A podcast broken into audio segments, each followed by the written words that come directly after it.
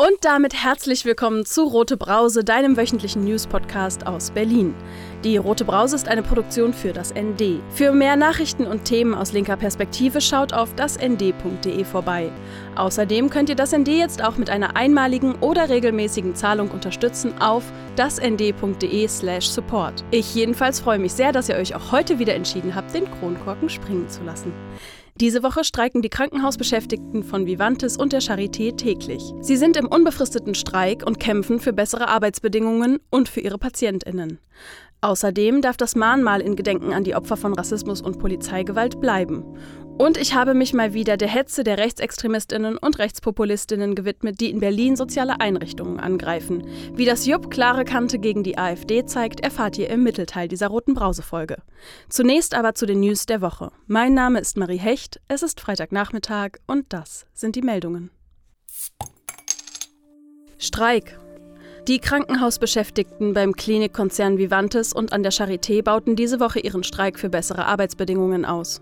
Bereits diesen Montag seien 900 Krankenhausbetten gesperrt gewesen, 600 bei Vivantes und 300 bei der Charité.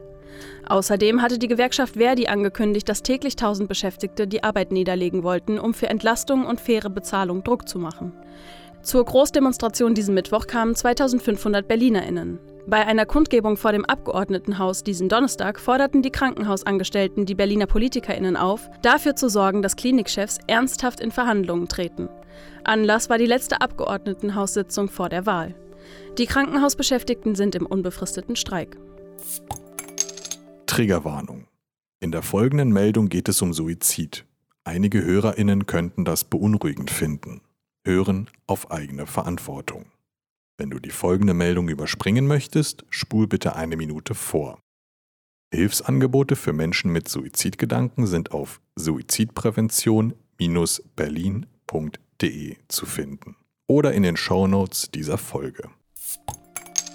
Todesfall. Diesen Dienstag übergoss sich eine iranische Transfrau auf dem Alexanderplatz mit einer brennbaren Flüssigkeit und zündete sich selbst an. Noch am selben Tag starb sie im Krankenhaus an ihren Verletzungen. Die Polizei geht von Suizid aus, wie sie am Mittwoch mitteilte. Besonders migrantische und geflüchtete BIPOC-Transfrauen erleiden in den frauenfeindlichen und transphoben Gesellschaften wie auch der deutschen einen hohen Grad an intersektionaler Diskriminierung und erfahren intersektionale Gewalt. Sie sind Hass ausgesetzt, werden isoliert und diskriminiert. Strukturelle Zugänge werden ihnen verwehrt. Nicht nur in weißen, auch in queeren Räumen. Ist nicht davon auszugehen, dass die fehlende politische Verantwortung für migrantische und geflüchtete BIPOC-Transpersonen der deutschen Regierung, Gesellschaft und queeren Community in Deutschland und speziell auch in Berlin die Frau dazu bewegten, sich in Brand zu setzen? Auf dem Instagram-Account intersectional.solidarity rief das Orga-Team dazu auf, Zugänge zu Jobs und Häusern mit geflüchteten Transfrauen zu teilen. Wünsche an ihre Schwester in Frieden zu ruhen und Social-Media-Posts instrumentalisierten den Tod der Frau. Wir wollen in Frieden leben. Hört auf, uns zu verschweigen, respektiert unsere Würde. Schäme dich, Berlin, hieß es weiterhin. Kranke Bäume. Im Bezirk Friedrichshain-Kreuzberg müssen nach Schätzungen des Bezirksamtes im kommenden Jahr rund 2000 kranke Bäume gefällt werden. Hitze, Trockenheit und punktueller Starkregen hätten den Bäumen stark zugesetzt, teilte das Bezirksamt Friedrichshain-Kreuzberg diesen Mittwoch mit. Das Amt führt die Schäden auf den Klimawandel zurück. Von den Bäumen, die in den vergangenen 20 Jahren gepflanzt wurden, sei nur etwa ein Drittel komplett gesund. Rund jeder vierte Baum musste demnach bereits wieder gefällt werden. Gedenken. Das Mahnmal in Gedenken an die Opfer von Rassismus und Polizeigewalt ist offiziell legalisiert. Dies teilte die Initiative Wo bleibt unser Denkmal auf Social Media mit. Das Mahnmal wurde vor einem Jahr auf dem Oranienplatz in Berlin-Kreuzberg eingeweiht, nachdem die Initiative auf das Fehlen eines Gedenkortes der Opfer von Rassismus und Polizeigewalt aufmerksam gemacht hatte. Anklage. Die beiden Hauptverdächtigen der rechtsextremen Anschlagsserie in Neukölln stehen vermutlich bald vor Gericht. Gegen die polizeibekannten Neonazis wurde von der Staatsanwaltschaft Anklage wegen schwerer Brandstiftung, Sachbeschädigungen und Bedrohungen erhoben. Das teilte Oberstaatsanwalt Dirk Feuerberg der Berliner Morgenpost und dem Sender RBB mit. Über die Zulassung der nun erhobenen Anklage muss das erweiterte Schöffengericht des Berliner Amtsgerichtes entscheiden. Das Berliner Landeskriminalamt rechnet der Anschlagsserie mehr als 70 Taten zwischen Juni 2016 und März 2019 zu darunter mindestens 14 Brandstiftungen und 35 Sachbeschädigungen. Opfer waren Menschen, die sich gegen Rechtsextremismus engagieren. Ihr hört die Rote Brause und das waren die Wochenmeldungen aus linker Perspektive. In den letzten Jahren sind soziale Organisationen in Berlin und Umgebung verstärkt einem strategischen Untersuchungswahn der AfD ausgesetzt. Hinzu kommt eine öffentliche Diffamierung. Auch das unabhängige Jugendzentrum Pankow ist davon betroffen. Ich habe das JUB besucht. Ich bin zu Besuch im unabhängigen Jugendzentrum Pankow, kurz JUB. Ein rosa angestrichener Altbau, der mitten in Pankow Zentrum zwischen den S-Bahnhöfen Pankow und Wollangstraße liegt. Zwischen den schicken Neubauten und ordentlich sanierten Altbauten, den kleinen Cafés und Lädchen in der Florastraße, fällt die politische Note des JUB direkt ins Auge. Die Fassade schmücken eine Queer Pride Flagge, ein Black Lives Matter Banner und ein Banner, was zu mehr Vielfalt im Kiez aufruft. Die Geschäftsführerin des unabhängigen Jugendzentrums Jana Ringer empfängt mich auf der Terrasse. Hier halten sich ein paar Leute auf, trinken Heißgetränke. Vieles findet gerade draußen statt, Corona. Durch die Bar führt mich Jana hinein und gibt mir eine kleine Tour des Jugendzentrums. Über drei Etagen und auf 450 Quadratmetern erstrecken sich sämtliche Räume für kreative oder Sportangebote. Die Gestaltung und die Angebote des Jugendzentrums liegen zum Großteil in der Hand der Jugendlichen. Als Geschäftsführerin ist es Jana Ringer wichtig, dass die Jugendlichen Freiräume zur Gestaltung haben und darin begleitet werden, denn Jugendarbeit ist das, wo wir denken, was ein guter Ansatzpunkt ist, um ein besseres Leben für mehr Menschen zu ermöglichen in der hiesigen Gesellschaft. Und wir denken halt, dass Grundlage, um diese Gesellschaft miteinander leben zu können, ist, dass junge Menschen auch lernen, ihre Interessen zu formulieren und auch vertreten zu können. Und das aber entlang der Menschenrechte. Mit seiner klaren politischen Haltung ist das JUP in den letzten fünf Jahren immer wieder von Anfeindungen und Angriffen durch die Rechtspopulistinnen und Rechtsextremistinnen der AfD betroffen. Also es ist so, dass seit fünf Jahren, seit dem letzten Wahlkampf, Berlin-Wahlkampf 2016, die AfD versucht hat, unsere Jugendarbeit zu diffamieren. Letztendlich instrumentalisiert sie menschenrechtsorientierte Jugendeinrichtungen. Das sind wir, aber das ist auch das Haus der Jugend Bunte Kuh in Weißensee, hier in Pankow für ihre klägliche politische Arbeit. Das Ziel der AfD ist, eine engagierte und demokratische Zivilgesellschaft durch Diffamierung einzuschüchtern und demokratischen Institutionen ihre Finanzierung zu entziehen. Und diese Hetze von unterschiedlichen Seiten hat für alle im Haus und besonders für die Jugendlichen direkte Konsequenzen, weil so das JUP auch zum Ziel von verbalen Anfeindungen, Flaschen und Steinwürfen gegen das Haus und sogar Bedrohung und körperliche Angriffe auf Nutzerinnen wird. Das, was die AfD an Hetze verbreitet, ist der Nährboden für mehr Gewalt, der sich dann auch gegen unser Haus oder gegen unsere Besucherinnen richtet. Erzählt Jana Ringer. Das JUP ist eine von mittlerweile über 100 sozialen Einrichtungen in Berlin, die in diesem Jahr eine Trägererklärung gegen rechte Hetze und Verschwörungserzählungen für ein respektvolles und demokratisches Miteinander unterschrieben haben. Ein Grund für dieses öffentliche Statement und den starken Zusammenschluss der sozialen Verbände, Vereine und Initiativen in Berlin ist auch der strategische Untersuchungswahn der AfD, dem soziale Einrichtungen in den letzten Jahren vermehrt ausgesetzt sind. Hinzu kommen öffentliche Diffamierungen und Hetze gegen Angestellte, Vereinsmitglieder und Nutzerinnen. So auch im JUP, wie Jana Ringer schildert. Es ist so, dass die AfD seit Jahren massiv Anfragen stellt und in diesen Anfragen letztendlich Beschuldigte vermiert und Nachfragen stellt zu regelgerechten Verwendung von öffentlichen Geldern, die sowieso kontrolliert werden und damit so tun, als wenn sie dem Auftrag nachgehen würden, dass sie sicherstellen, dass die Gelder, die aus einer Steuerkasse kommen, irgendwie dann auch regelgerecht ankommen. Aber letztendlich nutzen sie diese, dieses parlamentarische Mittel, um anzugreifen. Und zwar demokratische Institutionen, die für Vielfalt stehen, die für eine Meinungsfreiheit stehen, die für eine Gleichberechtigung aller in der Gesellschaft stehen. Und das ist das Ärgerliche an dem Punkt auch, dass sie richtig, richtig viele Ressourcen haben und auch immer mehr geworden sind. Deswegen wählt bitte niemand die AfD. Und deswegen ist auch kein Gespräch zu schade, das auch jetzt im Vorfeld des Wahlkampfes zu anderen Menschen zu sagen, auch wenn es anstrengend ist. Weil umso mehr Stimmen sie haben, haben, umso mehr Geld haben sie und umso mehr Macht werden sie auch kriegen und können demokratische Vielfalt und das Einsetzen für Menschenrechte immer mehr erschweren.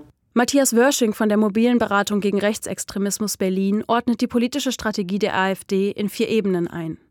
Auf der einen Seite nutzen sie die parlamentarische und lokalpolitische Bühne, um sich gegenüber ihrer Anhängerinnenschaft nationalistisch und rassistisch zu inszenieren. Auf der anderen Seite machen sie die parlamentarische Demokratie missliebig und säen Misstrauen und auf einer dritten Ebene versuchen sich die Rechtspopulistinnen und Rechtsextremistinnen als gesellschaftliche Kümmerer darzustellen. Die vierte Ebene betrifft Einrichtungen wie das JUP, die Bekämpfung politischer Gegnerinnen. Also alle, die sich in Berlin explizit gegen Rechtsextreme und Rechtspopulistinnen und ausdrücklich gegen die AfD richten, die sollen bekämpft werden, die sollen zum Schweigen gebracht werden. Und wir haben erlebt, dass diese vierte Hauptschiene der Politik der AfD, ich nenne das jetzt mal Gegnerbekämpfung, dass die im Laufe der Jahre immer wichtiger geworden ist. Also das, das, Ausnutzen der parlamentarischen und kommunalpolitischen Möglichkeiten, um aktiv gegen einzelne Menschen, aber vor allen Dingen auch gegen geförderte Projekte, Strukturen der demokratischen Zivilgesellschaft vorzugehen. Erklärt Matthias Wörsching von der mobilen Beratung gegen Rechtsextremismus Berlin und fügt hinzu, und dann kann man vielleicht noch sagen, richtet es sich insbesondere gegen solche Projekte, die eine bestimmte Multiplikatorinnenfunktion haben, also die viele Menschen erreichen, die doch gerade auch vielleicht Jugendliche erreichen, ein bisschen ja in einigen Segmenten vielleicht auch etwas wie Meinungsführung innehaben. Ganz besonders solche, die sich ausdrücklich schon mal kritisch gegen die AfD positioniert haben und solche Strukturen und Projekte, die öffentliche Fördergelder erhalten. Das ist dann genau der zentrale Ansatzpunkt der AfD, hier ja gegen diese Projekte Stimmung zu machen, sie in Misskredit zu, zu bringen, Misstrauen zu wecken und letztlich darauf hinzuarbeiten, dass die äh, Fördergelder gekürzt oder ganz gestrichen werden. Eine Strategie, die vor allem eine Beschäftigungstherapie und damit Stress für die Einrichtungen bedeutet. Denn die Anfragen der AfD zu beantworten kostet vor allem Zeit. Eine Gefahr stellen sie selten dar. Die Finanzmittel der öffentlichen Einrichtungen werden ohnehin stets geprüft und sind transparent. Wir stellen aber schon fest, dass die rechte Hetze der AfD gesamtgesellschaftlich betrachtet einen Nährboden nochmal für mehr Gewalt und auch einen leichteren, vielleicht ein leichteres Formulieren auch von diskriminierenden Aussagen bietet. Und das kommt auch hier im JUB an. Deswegen können wir verzeichnen, dass es einfach mehr Vorfälle gibt und dass wir relativ oft eine Meldung beim Register machen müssen. Und dass es beispielsweise auch Hakenkreuze bei uns am Haus gibt. Oder also dass äh, der Raum auch versucht wird, von Rechten dann zu markieren, als hier, wir haben euch auf dem Schirm. Aber dann machen wir eine Meldung und machen es weg und machen weiter. Mit 35 wurde im vergangenen Jahr die höchste Anzahl an Angriffen seit Gründung des Pankower Registers verzeichnet. Heißt es im Jahresbericht 2020 der Berliner Register, der diese Woche erschien. 24 Angriffe hatten als Motiv demnach Rassismus, sechs LGBTIQ-Plus-Feindlichkeit und zwei richteten sich gegen politische GegnerInnen. Auch die Propagandavorfälle stiegen stark an. Also Menschenrechte sind nicht verhandelbar. Und wenn ich in einem Gespräch mit einer jungen Person bin und da Äußerungen oder mit einer erwachsenen Person bin äh, und da Äußerungen kommen, die menschenfeindlich sind, dann beziehe ich Position.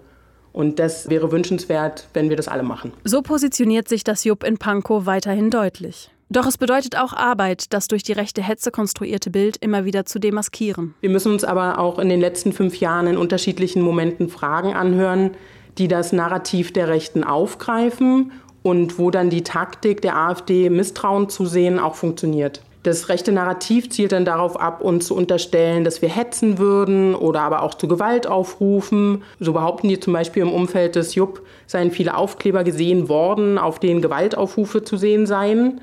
Und gegen diese Aussage können wir dann juristisch auch nicht vorgehen, aber das Bild ist gesetzt. Um dem Bild was entgegenzusetzen, machen wir ganz normal unsere Arbeit weiter. Weil das ist ja das, was wir tagtäglich machen, uns miteinander für eine solidarische inklusive, demokratische, vielfältige, gleichberechtigte Gesellschaft einzusetzen. Und da kann es eigentlich gar nichts anderes geben, als dass wir unsere Arbeit, die wir seit 30 Jahren, über 30 Jahren jetzt machen, weitermachen und da stabil bleiben und uns nicht davon einschüchtern lassen oder denken, oh, jetzt dürfen wir nichts mehr sagen, weil die AfD uns angreift. Gibt das Jupp also den Menschen eine Meinung vor? Also wenn mich Menschen fragen, ob wir jungen Menschen hier unsere politische Haltung aufzwingen, dann sage ich, dass wir ganz klar unserem Auftrag nach 11 Sozialgesetzbuch nachgehen. Und da steht ja geschrieben, dass offene Kinder- und Jugendarbeit an den Interessen junger Menschen anknüpfen soll und von ihnen mitbestimmt und mitgestaltet werden soll. Okay, check, machen wir hier im Jupp. Sie zu Selbstbestimmung befähigen und zu gesellschaftlicher Mitverantwortung und zu sozialem Engagement anregen und hinführen soll. Und das ist das, was hier passiert im JUB. Die anderen Träger von offener Kinder- und Jugendarbeit, die machen genauso politische Bildungsarbeit wie wir. Der Unterschied ist, dass wir es vielleicht nach außen sichtbarer machen. Und wir als Verein auch sagen, für uns ist es wichtig, dass wir uns ganz klar feministisch, queerfreundlich und antifaschistisch positionieren. Das Berliner Register Pankow verzeichnet in seinem Jahresbericht, wenn auch nicht in der Bezirksverordnetenversammlung, so wurde zumindest auf Landesebene im vergangenen Jahr Anfragen von AfD-Abgeordneten an den Berliner Senat gerichtet, die die Arbeit von Einrichtungen der politischen Bildung und Jugendbildung in Pankow diffamierten. Durch die Anfragen soll diesen die Kompetenz und das Vertrauen, demokratiefördernd zu agieren, abgesprochen werden. Die Strategie hatte bisher wenig Erfolg. Vielmehr wurde die Legitimität von politischer Bildungsarbeit und Jugendbildung in der Bezirksverordnetenversammlung sowie durch Erklärungen von Trägern gestärkt. Letztendlich, wenn wir angegriffen werden und wenn wir dann weg sind, dann wird sich die AfD neue Träger suchen, weil letztendlich alle in, dem, in der Grundbestimmung, nämlich junge Menschen, dazu zu begleiten, auch kritisch nachzudenken, selber sich Sachen anzueignen, zu gucken, mit Unterstützung, aber da zu einem Urteil zu kommen, das ist nicht im Interesse der AfD. Warnt Jana Ringer vom JUP. Und insofern, wenn es hier eine AfD-geführte Regierung gäbe, gäbe es auch keine offene Kinder- und Jugendarbeit mehr. Und das muss man ganz klar sagen. Und das kann nicht das Interesse dieser Gesellschaft sein. Für Jana Ringer und das JUP bleibt die eine wichtige Strategie gegen rechte Hetze. In dem Moment, wo mehr Menschen Positionen beziehen und sich für ein gleichberechtigtes Miteinander einsetzen, sind wir alle gestärkt. Mehr zum Thema könnt ihr in den Roten Brause-Folgen 23 und 27 nachhören. Einfach zum Mittelteil vorspulen. Auf der Seite der mobilen Beratung gegen Rechtsextremismus Berlin www.mbr-berlin.de findet ihr außerdem Informationsmaterial zum Thema. Zum Beispiel in der Publikation Druck aus den Parlamenten zum Umgang sozialer Organisationen mit Anfeindungen von rechts. Das unabhängige Jugendzentrum Pankow, das JUP, könnt ihr außerdem damit unterstützen, Fördermitglied im Verein zu werden. Mehr Infos auf www.jupp.berlin. Bevor ich jetzt zum Kommentar der Woche komme, hier noch ein paar Hinweise fürs Wochenende. Das queer-feministische Bündnis gegen Lebensschützer und Antifeministinnen What the Fuck ruft auch dieses Jahr wieder zu Protesten gegen den sogenannten Marsch für das Leben auf. Diesen Freitag, 17. September um 18 Uhr auf dem Adenauer Platz und diesen Samstag, 18. September ab 12 Uhr zu verschiedenen Aktionen gegen den Marsch für das Leben an unterschiedlichen Orten in Berlin. Mehr Infos auf whatthefuck.noblogs.org.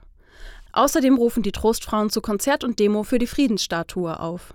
Die Friedensstatue ist ein Symbol für den Kampf gegen sexualisierte Gewalt an Frauen weltweit und steht derzeit Ecke Birkenstraße und Bremerstraße. Das zuständige Bezirksamt Mitte teilte mit, dass sie nur noch ein Jahr dort stehen könne. Mit der Demo diesen Samstag ab 17 Uhr kämpfen die Trostfrauen für den Erhalt der Statue und gegen das Verschweigen, Vertuschen und Vergessen von Verbrechen an Frauen. Mehr Infos auf www.trostfrauen.de.